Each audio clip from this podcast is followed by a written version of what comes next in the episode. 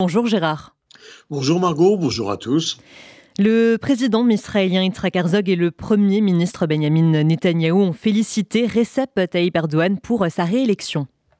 Oui, le président de l'État Yitzhak Herzog, qui est devenu un interlocuteur israélien privilégié de Recep Tayyip Erdogan l'a félicité pour sa victoire à l'élection présidentielle et le Premier ministre israélien Benjamin Netanyahu a également félicité le président turc pour sa réélection.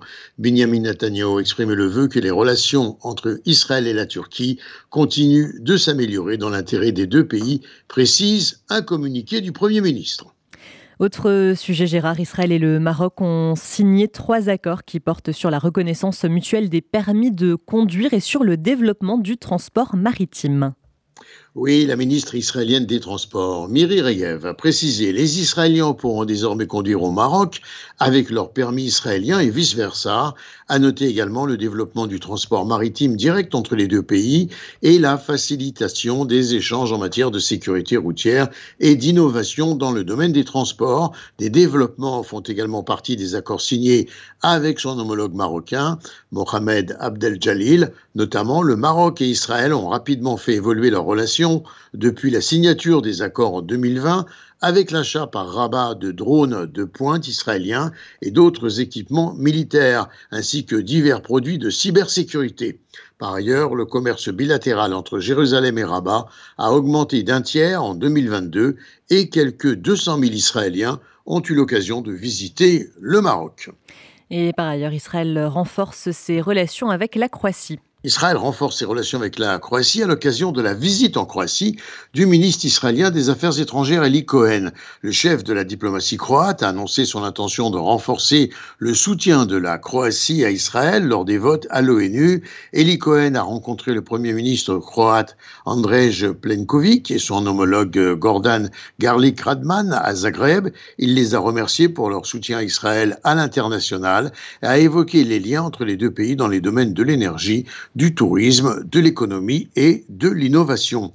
Eli Cohen a rappelé la nécessité constante du renforcement des relations avec les amis d'Israël au sein de l'Union européenne et il a reconnu le rôle de la Croatie dans la lutte contre l'antisémitisme en tant que pays dirigeant l'Alliance internationale pour la mémoire de la Shoah en confirmant l'importance d'adopter la définition de l'antisémitisme selon l'organisation que Zagreb a d'ailleurs déjà ratifiée. Et la yeshiva de Romash est désormais installée, euh, Gérard, sur euh, des terres qui appartiennent à l'État. Oui, l'organisation Yeshdin israélienne affirme que malgré ce changement, les propriétaires terriens palestiniens réclament de pouvoir accéder à leurs parcelles de terrain toujours occupées par l'avant-poste. Les leaders du mouvement pro-implantation et les ministres du gouvernement ont salué la construction de la yeshiva, affirmant que c'est la rectification d'une vieille injustice, je cite, l'implantation de Chomesh avait été évacuée, rappelons-le, en 2005, officiellement par Ariel Sharon dans le cadre de la loi sur le désengagement le nouveau bâtiment a été mis en place hier sur des terres qu'Israël considère comme publiques avec pour objectif final de légaliser cet avant-poste. mais les États-Unis considèrent cette initiative comme une rupture de promesse de la part d'Israël. Et Washington l'a fait savoir ce lundi a fait savoir son opposition au déplacement de la yeshiva. Washington reproche en effet à Jérusalem d'avoir manqué à ses engagements, affirmant qu'aucune nouvelle yeshiva ou implantation ne devait se trouver dans cette localité de Cisjordanie après le désengagement de la bande de Gaza et du nord de la Samarie en 2005. Et enfin, Gérard, la septième édition de la Nuit de la philosophie et de la démocratie aura lieu le 1er juin à Tel Aviv.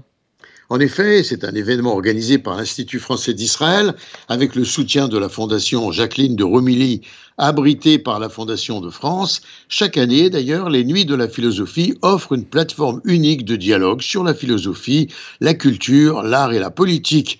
La Nuit de la philosophie comprendra cette année 30 panels et débats avec des chercheurs et des intellectuels de renom.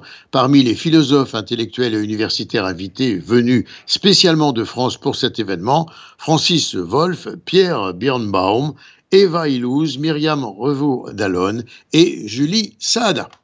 Gérard Benamou en direct de Tel Aviv pour RCJ.